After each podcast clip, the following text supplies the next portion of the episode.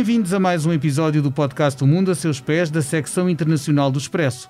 Estamos a gravar segunda-feira, dia 16 de novembro de 2020, isto é, exatamente um mês depois do hediondo assassínio de Samuel Paty. Este professor francês foi decapitado por um extremista islâmico nos subúrbios de Paris por ter mostrado aos seus alunos caricaturas do profeta Maomé, cuja representação é proibida de acordo com a religião islâmica. Passadas duas semanas, seguiu-se o esfaqueamento mortal de três pessoas na Basílica de Notre-Dame, em Nice, e a morte de quatro pessoas num atentado de tiro em Viena, da Áustria. Em ambos os casos, também uh, incidentes classificados pelas autoridades como de terrorismo religioso. A série de ataques, a reação do presidente Emmanuel Macron, com um discurso eh, muito firme, geraram críticas eh, de países como destaque para a Turquia, cujo presidente Recep Tayyip Erdogan foi bastante eh, contundente, digamos assim, contra o chefe de Estado francês.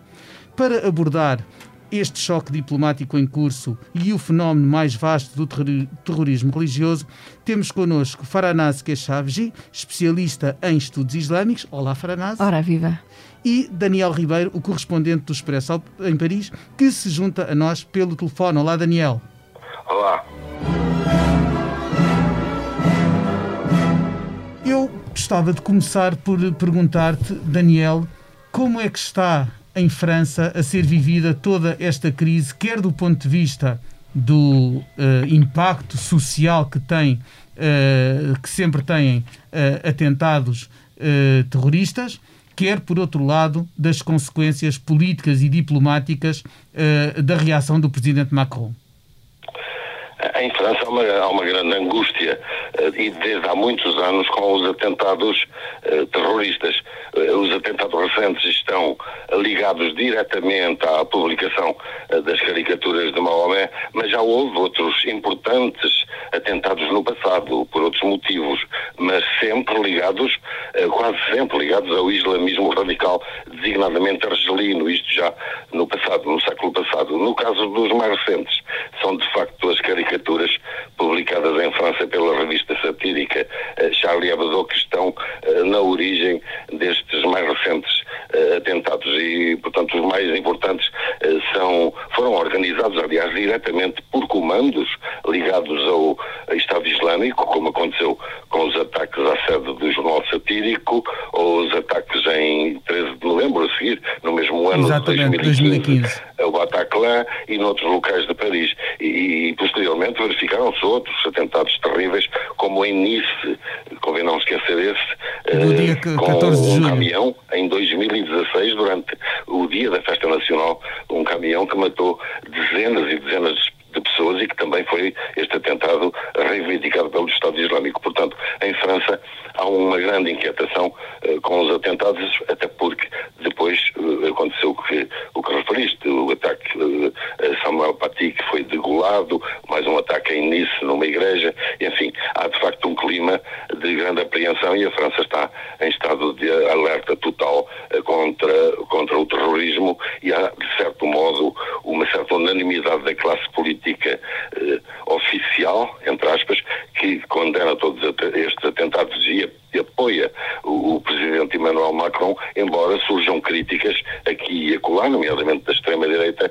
dizendo que a França não está a ser suficientemente eficaz e suficientemente, suficientemente eficaz no, no ataque aos meios islâmicos mais radicais precisamente pegando no, na ideia dos meios mais radicais, eu queria perguntar à Faranaz como é que se faz Uh, como é que se evita? É uma preocupação que me, que me surge sempre que, que há notícia de um atentado uh, cometido por um, uh, por um extremista, que é como é que, no meio da emoção, no meio do, do medo, no meio da angústia, como descreveu o Daniel, que, estes, que este tipo de atentados sempre suscita, como é que se evita a perigosa, a meu ver, e, e, moral até, generalização muitas vezes feita, muitas vezes aproveitada até por certas franjas do sistema político, em que, por um crime que alguém comete se tenta lançar uma mácula sobre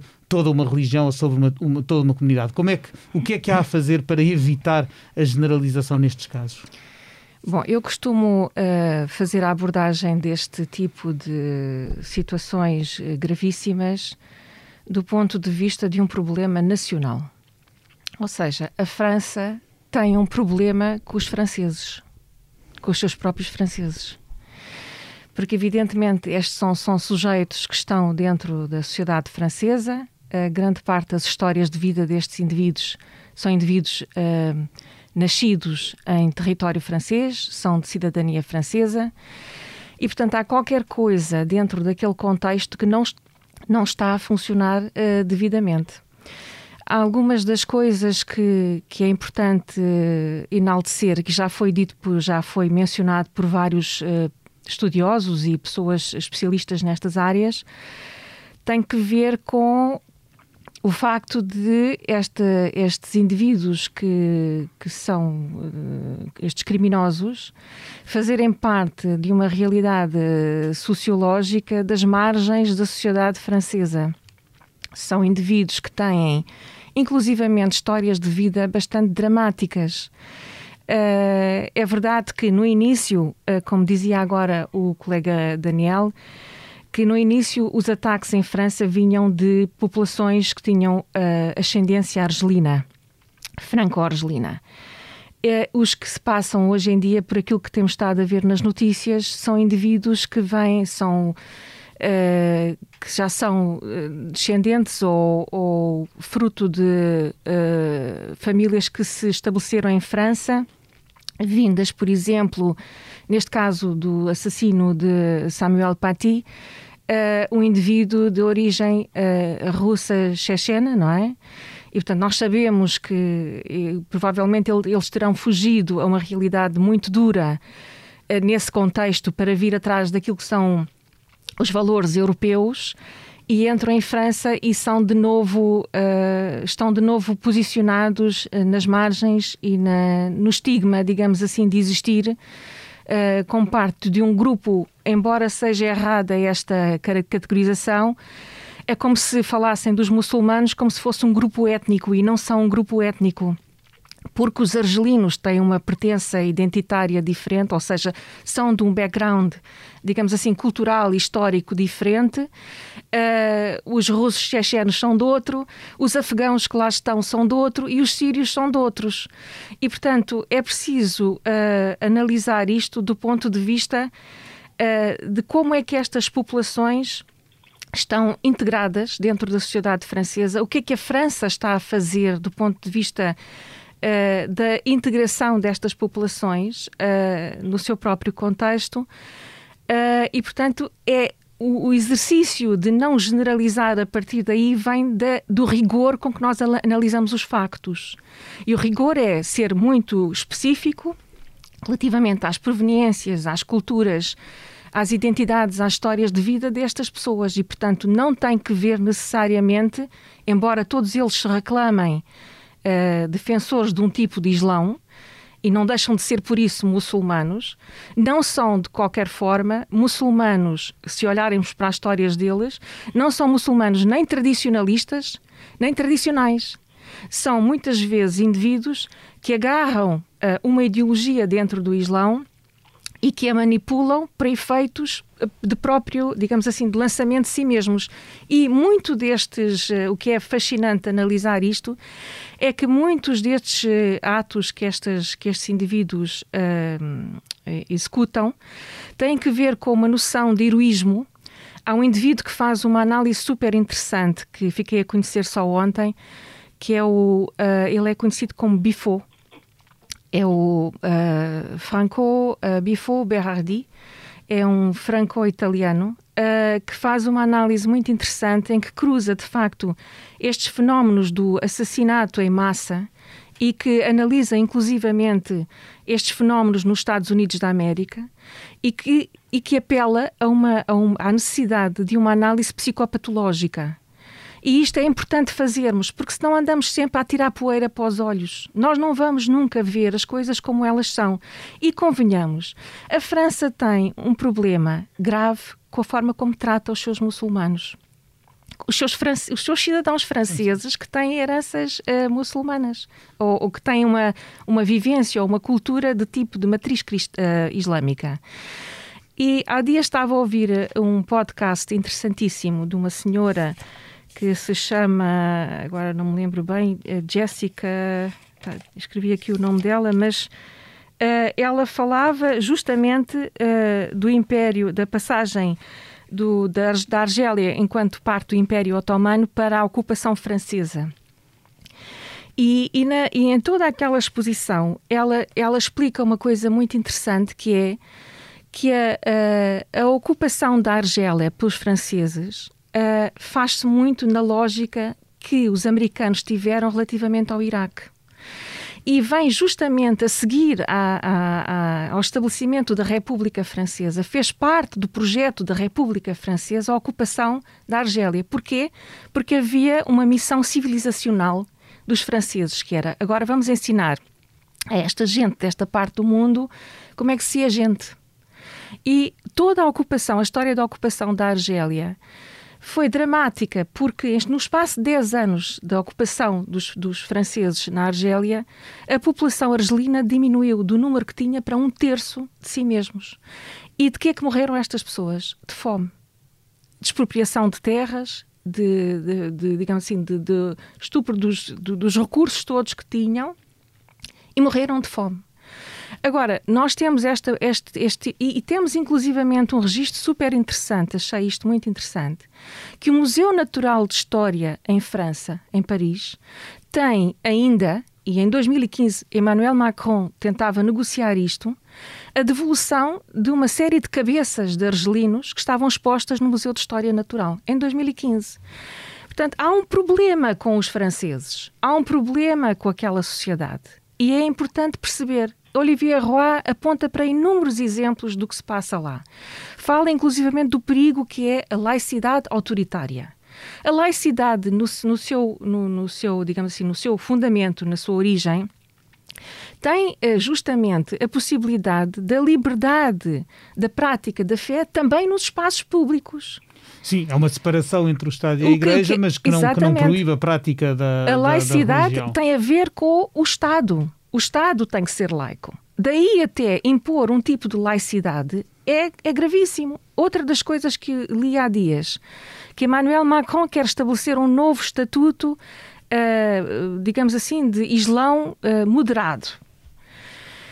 Eu acho que isto é de uma estupidez atroz. Então ele não sabe que existem montes de Islãos moderados. Tem que ser ele a inventar um Islão moderado para os franceses muçulmanos é, é que de facto isto é, este é, o, é, é, é, no fundo é a gravidade do desconhecimento do seu próprio, do líder sobre o seu próprio povo. E isto só se faz quando as pessoas querem efetivamente conhecer e integrar. Enquanto não se fizer isto, Olivier Roy diz que é muito importante rever uh, o, tudo o que é ensinado nas escolas, da forma como é ensinado nas escolas, fazer, ter um engajamento, um, um, um envolvimento dos próprios estudantes na construção daquilo que é a laicidade francesa. Se isto não acontece naquela realidade, o que é que. Eu não estou a desculpabilizar nada, quer dizer, eu estou simplesmente a querer compreender a realidade. E compreender a realidade é agarrar nas coisas como elas têm que ser agarradas. E é isso que nós temos que fazer. Vou aproveitar para perguntar ao Daniel em que é que consiste concretamente a, a proposta uh, de Emmanuel Macron. Uh, o que é que o presidente prometeu fazer no rescaldo destes atentados? Antes disso, convém de facto sublinhar que em França há um terreno favorável, de facto, eh, para o recrutamento de jihadistas, eh, designadamente nos guetos que existem há vários anos e para onde foram enviados os argelinos, a quem se foram prometidas muitas coisas no tempo depois da, da, da, da Guerra da Independência, para onde foram enviados os argelinos com várias promessas e, e, e as promessas nunca foram cumpridas. E há de facto guetos à volta, à volta das grandes cidades, grandes, imensos guetos, como eh, à volta de Paris, de Estrasburgo, Lyon, Nice e outras cidades, que são guetos marginalizados onde há grande miséria e desemprego e, e esse é um terreno muito fértil para o desenvolvimento do fundamentalismo islâmico, até porque também há, a par disso, os chamados pregadores radicais que eh, atuam e que pregam claro. o islamismo nessa, nesses locais. Preenchem, de certa locais. forma, um vazio que certa, que certa parte da juventude também eh, tem, tem um vazio de expectativas, um vazio espiritual, até um vazio eh, de ambição, um vazio de perspectivas de vida, não é? Sim, e é daí muitas vezes que saem os tais lobos solitários, eh, como no caso do, cometeu o atentado ao início na igreja, os lobos solitários que respondem a apelos de organizações radicais para atacarem os infiéis, neste caso os infiéis são os franceses. Eh, depois do atentado eh, que matou Samuel Paty, e das declarações do presidente Emmanuel Macron sobre as caricaturas, porque ele defendeu eh, que a França não cederia, ele disse que a França não cederia na liberdade da expressão, eh, verificou-se uma onda de condenação da França em diversos países muçulmanos, muitos deles moderados, eh, incluindo com manifestações e boicote de produtos franceses.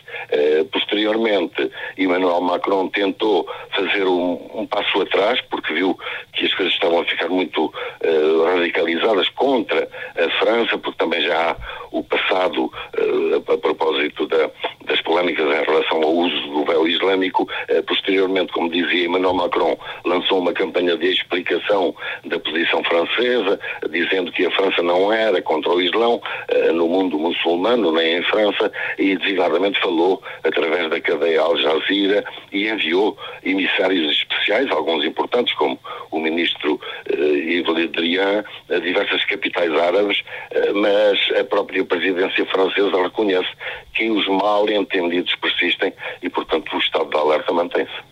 Claro, eu, eu, devo dizer que eh, recentemente eh, vi um, um, um, filme que vem, que julgo que vem a propósito, de, um filme recente que, vem, que julgo que vem a propósito destes uh, assuntos, que foi Les Miserables, um filme de, do ano passado que pegando, não é, não é uma das inúmeras adaptações do, do Vitor Hugo, mas é pegando precisamente numa, numa, na, no título, eh, vai, leva-nos ao, aos guetos, a esses guetos de, de, de, que falava o Daniel, nas, nas banlieues das cidades, eh, das cidades francesas e, esse, e onde, onde realmente uh, franceses, jovens franceses de ascendência uh, uh, argelina e magrebina em geral, e também de, mesmo da África, da África francófona subsaariana, vivem sem quaisquer perspectivas que não sejam a delinquência para a maior parte deles, em situações sociais e familiares gritantes. E o que me fez mais, uh, o, que, o que me fez mais, uh, o que me impactou mais ao ver esse filme foi recordar-me de um filme de há mais de 20 anos que também uh, foi muito falado na altura, chamado La Haine, o ódio, e que também aborda o mesmo, o, o, a mesma realidade social e a impressão de que em 20 e tal anos pouco ou nada tinha mudado nas perspectivas de vida daqueles jovens. Isso mudou, foi para pior, foi um acréscimo de recrutadores e pregadores uh, de versões eh, pervertidas e, radicais que, que distorcem os valores religiosos para justificar o assassínio e a barbárie. Um, pergunto, ao fim deste, de, de, deste tempo todo, com as, a constatação e o diagnóstico que há de que as realidades sociais em que se vive, em que vive eh, talvez eh, tanto o, o, o rapaz eh, que, que se radicaliza e deixa e, e comete um ato destes e que vem de uma família uh, magrebina que emigrou para a França, como o, o, o, jovem ocidental que não, teve nenhum, que não tem nenhuma ligação prévia à religião islâmica nenhuma e que se radicaliza pela internet e vai combater para a Síria alistando-se no Daesh. Ou, uh, já sem conotação religiosa, mas nas franjas extremistas um, uh, políticas, o que faz um atentado de massa com arma automática nos Estados Unidos da América, uh, parece haver aqui um, um traço comum de vazio e de falta de perspectivas. Como é que nós abordamos, como é que nós damos Uh, preenchemos esse vazio para evitar, porque sabemos que a natureza tem horror ao vazio e onde ele existe alguma coisa vai preenchê-lo. Uhum. Como é que preenchemos, Faranaz, esse vazio para evitar precisamente que ele seja preenchido pelo extremismo e pelo ódio? Olha, eu também tenho pensado muito sobre essa, sobre essa questão, como é que nós uh, fazemos isto. E, e, aqui em Portugal, por exemplo, eu tenho chamado imensas vezes a atenção e, e, e consigo perceber que existem esforços uh, no sentido uh, governamental até de tratar efetiva, da efetiva integração das minorias que, que a realidade sociológica portuguesa. Uh, eu creio que eh, a base disto, disto tudo está na, quando nós formos capazes de colmatar esta.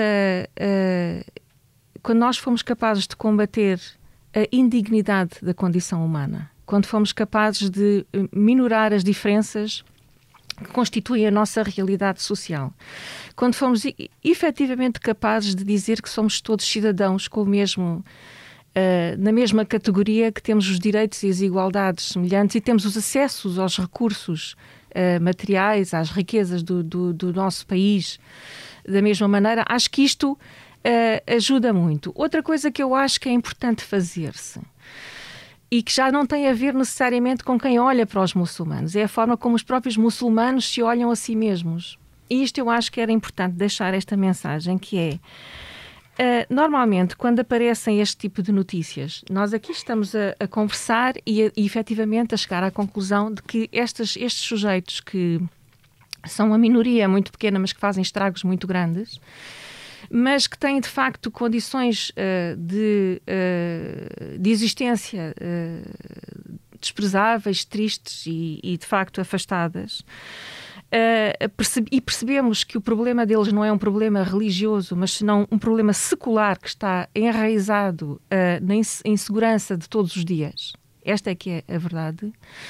Era importante que quando saem, quando saem este tipo de informações e se diz é um terrorista islâmico, que os muçulmanos não se ponham todos em bicos de pés e que digam não tem nada a ver com o meu islão. É óbvio que não tem nada a ver com o teu islão. Não tem nada a ver contigo. Felizmente, Portanto, o que tem, tem é um assunto que tem que ser resolvido ali por aquelas pessoas que têm aqueles problemas. E aos mídia é importante que se passe esta mensagem de que, de facto, esta extrapolação, uh, esta generalização para o mundo islâmico é um problema grave que depois todos os que são muçulmanos, digamos assim, numa segunda uh, uh, digamos, camada da sua própria identidade, porque primeiro são cidadãos do seu país, imediatamente essa, essa componente da sua identidade enaltece, vem ao de cima e ele assume esta, esta posição. E é precisamente essa que nós não precisamos que venha ao de cima, porque só vem disparados a seguir. E eu acho que aí é importante as pessoas perceberem que é, eu sou cidadão do meu país, eu luto pela causa do meu país, eu trabalho todos os dias e faço aquilo que tenho que fazer pelo meu país a componente da minha identidade que tem a ver com a minha fé é aquilo em que eu acredito. Vai valer para os princípios que eu os faço veicular no meu cotidiano. E vai servir para eu construir todos os dias uma sociedade melhor do que aquilo que já existe. Eu acho que se nós voltarmos aos valores fundacionais daquilo que é a fé, uh, eu acho que aí temos a solução para muita coisa. Mas esta colagem do muçulmano a uma realidade que é eles são, somos nós e os culpados são os outros, etc., não ajuda em nada a este diálogo, a esta construção de uma uh, realidade efetivamente inclusiva, que é eu vejo eu vejo vejo-te a ti, vejo os outros exatamente como iguais a mim mesmo. E e efetivamente aquilo em que eu acredito, a parte, a minha componente espiritual, serve-me para eu construir todos os dias um eu melhor do que já, já existia. Portanto, acho que esse tipo de, e que no fundo vai ao encontro daquilo que são os valores originais do Islão, acho que isto ajuda imenso a construir alguma coisa. Do ponto de vista das sociedades que têm uh, populações que estão de facto negligenciadas, eu acho que é importante que nós percebamos que o que se faz de um lado atinge-nos do, dos outro, do outro. Esta questão do coronavírus é muito óbvia daquilo que ela vem trazer em termos de noção da forma como o que faz mal aos outros vai impactar a mim também. Quando eu não trato bem o outro, what goes around comes around, como dizia Biden, ou acho que era a Kamala, não sei, um deles dizia isto, e é verdade. Aquilo que vai, volta. E portanto, enquanto eu não for capaz de perceber esta realidade, eu não vou ser capaz de mudar nada. E portanto, isto é uma, é, um, é uma mensagem que é importante que os governantes entendam que isto não, não se vai solucionar estes problemas pela, pela autoridade e pela força. É pela construção conjunta, recíproca. E isto é que pode ajudar a melhorar. Creio que seja. Uh, enfim, pode haver outras análises, não é? Claro. A, a, construção conjunta é o oposto, muitas vezes, do aproveitamento político que se ouve eh, e que, eh, Daniel, é mais evidente até, ou melhor, tem uma dimensão mais robusta em França do que em Portugal, no que diz respeito até às opções eleitorais dos franceses. Nós vemos, inevitavelmente, quando há um atentado com uma dimensão religiosa, vemos alguém no, no, nas, em certas zonas do sistema político a querer lançar o tal anátema generalizado de que, de que falávamos e que julgo que estamos de acordo que há que combater. Como é que em França, onde uh, o, um partido de extrema-direita, o uh, atual Rassemblement National, outrora Frente Nacional, mas sempre eternamente liderado por uh, alguém da família Le Pen, hoje em dia Marine, outrora um, outrora Jean-Marie. Uh, como é que foi a reação? Uh, e é uma pergunta que julgo que tem relevância acrescida em Portugal, quando esses fenómenos também estão a ganhar força por cá. A reação de, de Marine Le Pen é, é sempre a mesma. Por exemplo, no caso do, do, do professor assassinado, degolado, o Samuel Paty, disse que isto era a prova de que a política de acolhimento de refugiados, porque o autor do atentado era um refugiado checheno que tinha vindo para a França criança, ainda criança, eh, disse que a política de acolhimento de, dos refugiados falhou e que era preciso pôr em causa tanto em França como na Europa. A Marine Le Pen é pela expulsão de todos os chamados eh, fichés S, quer dizer, todos os, os, os elementos toda, de, de, uma comunidade que têm uma, de qualquer modo uma, uma ficha eh, como radicalizados mesmo que apenas intelectualmente, nos serviços franceses. Portanto, a Marine Le Pen, eh, de certo modo, navega nesta onda e tem frutos, então neste momento ela, ela e colhe os frutos, porque ela está em primeiro neste momento para as intenções de voto para a primeira volta das presidenciais de 2022. Mas eu acho que uma das questões principais já foi um pouco dita, mas convém ser sublinhada, é que a vida é impossível nestes guetos. Eu já visitei vários guetos de França, guetos da zona de Paris, guetos da zona de Marselha, guetos da zona de Lyon ou de Estrasburgo, já fui a vários. Uhum. E aí a vida é impossível. Uhum. Já, já, se, já se fizeram vários planos para tentar humanizar, digamos, os guetos, tentar acabar com essa miséria, que há de facto uma miséria e um desemprego terríveis uh, nestas, nestes bairros, chamados de França. Uh, já vários projetos e todos ficaram no papel. Neste momento, por exemplo, no, num, nos guetos de Marselha ou de Paris, nos guetos mais, mais duros, uh, não há nada, logo que cai, logo que começa a noite, não há mais nada no, no, no, nesse gueto, não há nada, nada funciona, não há uma farmácia aberta, não há um café aberto, não há um supermercado aberto, nada funciona. Eh, as pessoas são entregues a si próprios e convém também dizer que nesses guetos eh, não há apenas radicalismo islâmico, há de tudo, há delinquência, portanto há um terreno e há armas, eh, há um terreno muito favorável ao desenvolvimento de, de radicalismos ferozes e, que não é só, e não tem só apenas a ver eh, com o islamismo radical. Portanto, é, é difícil e neste momento com, com, é difícil porque não há vontade política e não tem havido vontade política uh, para uh, resolver o problema dos guetos em França, que é de facto o terreno principal onde Daniel, são uh, recrutados, posso... recrutadas a maior parte dos jihadistas. Daniel, posso só perguntar-lhe, e, e, não acha que isto é uma, uma das questões que me ocorreu? Aliás, até me foi sugerido pela minha filha, que está agora a trabalhar em Bruxelas, e que me disse que, uh, oh mãe, realmente uh, nestes contextos que o Daniel descreve, uh, em que não há nada para fazer e que falta tudo e que não há esperança de, de um amanhã melhor, imagine que, imagino eu, quer dizer, não sei muito sobre a história do assassino do Samuel Paty, Mas imagino que durante estes confinamentos e a pandemia que ainda houvesse ainda menos para fazer e, portanto, ainda menos uh, a esperança Sim, de alguma é coisa. e, portanto, o tempo, o tempo que ele possa vivem ter. Já em condições terríveis. São, por vezes, há famílias com 10 pessoas a viverem em duas ou três assoalhadas degradadíssimas, com, uh, em, em, em, prédios onde não, não funcionam elevadores, onde à noite o, as entradas dos prédios e uh, os arredores dos prédios e os jardins são controlados por gangues. É muito difícil viver nestes bairros. Agora imaginemos como é que se vive um, um confinamento como está atualmente a França. Claro. É, só, só gera problemas e muitos dos problemas que se passam nos guetos nem sequer são do conhecimento uh, da imprensa, nem sequer chegam à imprensa. Aliás, há como que uma espécie de lei, uh, entre aspas, de lei não formal, que é de que se as coisas não forem muito importantes, isto é, se não houver dois ou três mortos, pelo menos, uh, a notícia não sai. portanto, para não criar fenómenos de mimetismo em relação a outros guetos.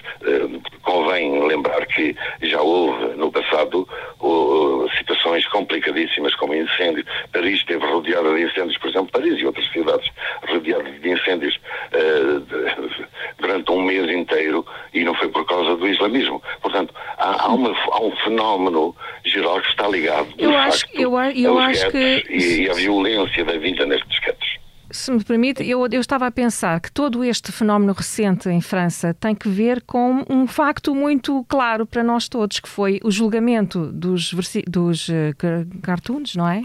O julgamento dos, uh, do início do julgamento dos autores do atentado contra a redação do, do Charlie Hebdo. É? E que Macron veio a público dizer que efetivamente a França não abdicaria do, de, do direito à liberdade de expressão. E, portanto, eh, não está em causa aqui a questão da liberdade de expressão, mas a liberdade de ofender.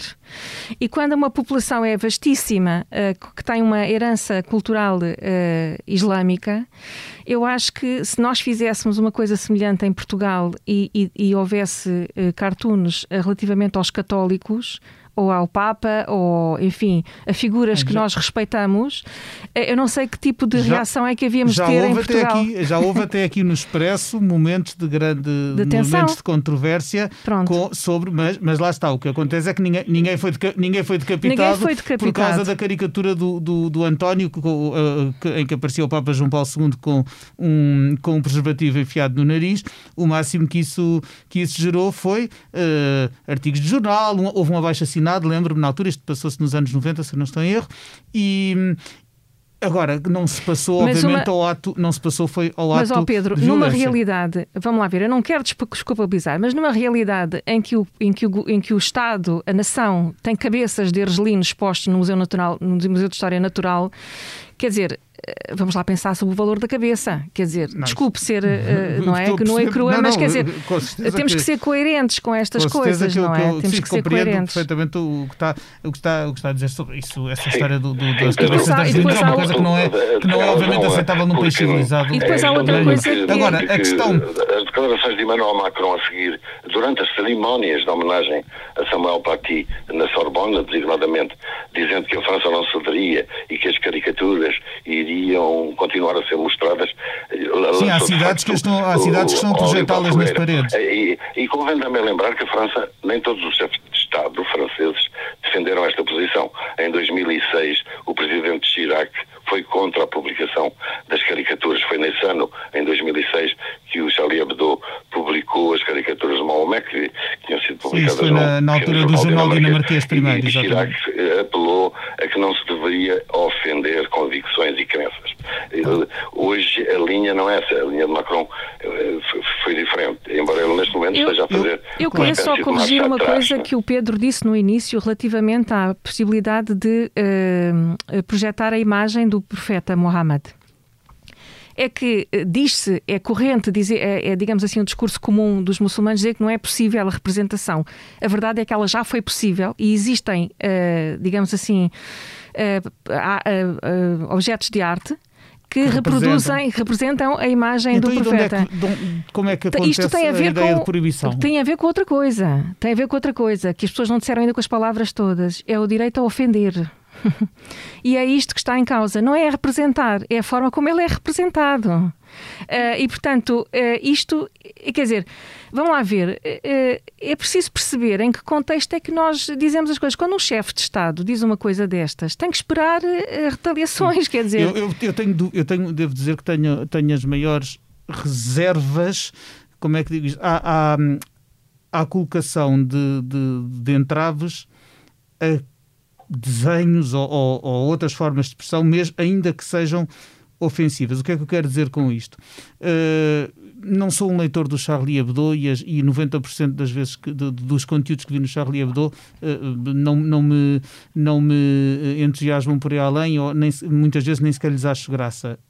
Acho por outro, mas, mas por outro lado, uh, acho que não tem o, o, eu gostar ou não do que vem no Charlie Hebdo não é indiferente para, o, para a questão da liberdade de expressão. Eu tenho Uh, grande dúvida, uh, uh, ou seja, se eu hoje digo não vamos representar ou vamos aceitar que haja quem nos impeça de representar ofensivamente que seja, profeta Maomé ou a Nossa Senhora ou Jesus Cristo, ou seja, ou, ou que figura, outra figura religiosa for, onde é que desenhamos a linha? Uh, também Olha, é proibido, também é proibido. É há, países onde, acho... há países onde é proibido ofender o rei. Eu não queria viver num país. Eu, eu, eu, acho... eu, gosto de viver num país onde uma pessoa pode dizer horrores do Presidente da República ou, de, ou, de, uma figura religiosa. Eu acho que sei onde é que se pode de, de, definir a, a, a linha.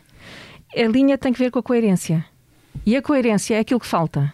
Porque quando se faz aquela abolição da, do uso do, da, do véu nas escolas, etc., e se uh, reclama esta questão da, da laicidade, eu pergunto-me é, uh, porque se dizia que uh, se, se ia contra a possibilidade, acho que ia contra aquilo que era a liberdade de expressão, etc. Ou melhor, por um lado falava-se da liberdade de expressão, as pessoas poderem exprimirem-se, e depois, por outro, quando aparece este tipo de fenómeno, não é possível.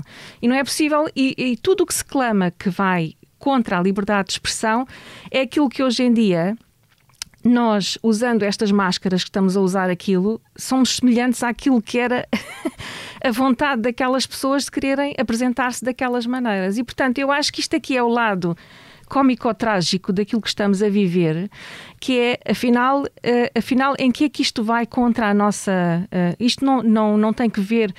No caso de, do uso dos véus, etc., nem sequer punha em risco a saúde pública, não tinha a ver com outras questões, mas tem a ver com a incoerência destas medidas. Por um lado, é, é impedido que as pessoas possam manifestar da forma como entendem que se devam manifestar, mas por outro lado, não se aceita, eh, não se aceitam outras coisas. E, portanto, esta incoerência é aquilo que tem que ser eh, tratado. Porque é, uma, é, é algo que não vai ao encontro daquilo que é aceitável eh, para quem defende valores, não é? Certo. Daniel? Uh, alguma coisa a acrescentar? Estamos na reta final do nosso uh, tempo. Simplesmente para dizer que Emmanuel Macron acaba de, uh, de dizer, disse ontem numa entrevista, que, que a França não cederá e que, portanto, vai continuar a defender a liberdade de expressão e que apelou ao apoio eh, dos países internacionais à política da França. Portanto, a intenção, diz ele, não é ofender ninguém, mas a França não pode limitar a liberdade de expressão, mesmo no caso do Charlie Hebdo e das caricaturas.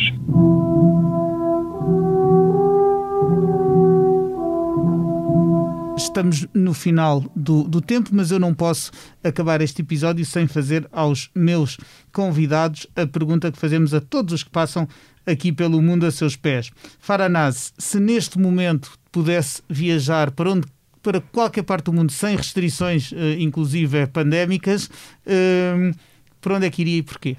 Para o Tajiquistão. Para o Tajiquistão, acho para que nunca ninguém respondeu isto. Quero saber, quero saber porquê. Porque tive uma experiência fantástica uh, em 1996 Uh, visitei aquele, aquele país uh, numa altura em que a guerra civil ainda estava uh, em curso e descobri uma população que viveu na, na miséria e na ostracização do, da queda do Império Soviético, mas, que, mas que encontrei um povo cheio, riquíssimo de, de cultura, de, de valores, de, de ensinamento, de sabedoria e gostava de voltar a vê-los e de perceber como é que o tempo passou por eles e como é que eles uh, hoje em dia estão a viver, tendo em conta toda uma história de, vivência de, guerras e de privações. São um povo ainda muito pobre. Uh, a zona onde eu estive era uma zona uh, ismaili, uh, por excelência, portanto muçulmana ismaili, uh, e gostava muito de perceber, e gostava particularmente de perceber o que é que motiva também aquelas populações que vivem naquela zona do mundo, uh, como é que também naquele, naquela realidade os jovens marginalizados e afastados Uh, se também mobilizam para estas, para, este, para estas causas jihadistas. Portanto, há também este fenómeno lá e era importante conhecer, gostava muito de lá voltar para ver as pessoas que conheci, mas também para fazer um estudo uh, de investigação nesta, nesta matéria. E não há dúvida de que perceber, uh, conhecer e, e tentar uh, entender os processos que levam a estes, precisamente a estas radicalizações, não, não é justificá-las, é, é compreendê-las é, e sem isso, é, sem isso não, nunca se poderá combatê-las. É? Daniel, para onde irias tu se não houvesse qualquer limitação às viagens? Neste momento é, é complicado, talvez para Portugal, porque é uma escolha possível, digamos que há menos stress uh, da vida uh, em Portugal. Embora a França é um país fascinante, embora estejam a acontecer coisas terríveis, embora aconteçam de vez em quando coisas terríveis, a França é um país fascinante. Há, há debates, há, há confrontos, é uma espécie de laboratório onde se fabricam e estão sempre a surgir ideias. Uh, a França é um país fascinante. Digamos que eu estaria dividido entre a França e Portugal. Portugal, porque é, é o que disse, é um país onde se vive com muito menos stress e se vive bem. Sim, senhor. Olha, precisamente uma, uma viagem que eu tive prevista e que foi cancelada este ano por causa da pandemia foi uh, a Paris. Uh, uma de, foi, Mas neste e... momento Paris já não é mesmo a Paris, é Paris que, tu, que toda a gente conheceu de, aqui há, há um ano. É Paris neste momento devido ao confinamento é uma, claro, uma cidade muito triste. Claro, Paris espero... tem cafés abertos, tem restaurantes confio abertos. Que lá, é, já não é Paris. Confio que lá voltarei e que poderemos, e espero que possamos dizer aquela, aquela mythical phrase, "We will always have Paris. e com esta me despeço agradecendo aos convidados, a Faranásica Chaves e o Daniel Ribeiro, e ao Ruben Tiago Pereira, que assegurou a edição multimédia desta, deste episódio do podcast, gravado aqui no estúdio do Expresso com as devidas normas de segurança. Assim, caro ouvinte que nos tem estado a acompanhar, agradeço também e prometo voltar daqui a duas semanas com outro assunto. Para a semana haverá episódio do outro podcast da secção internacional, o África Agora, com a Cristina Pérez. Obrigado.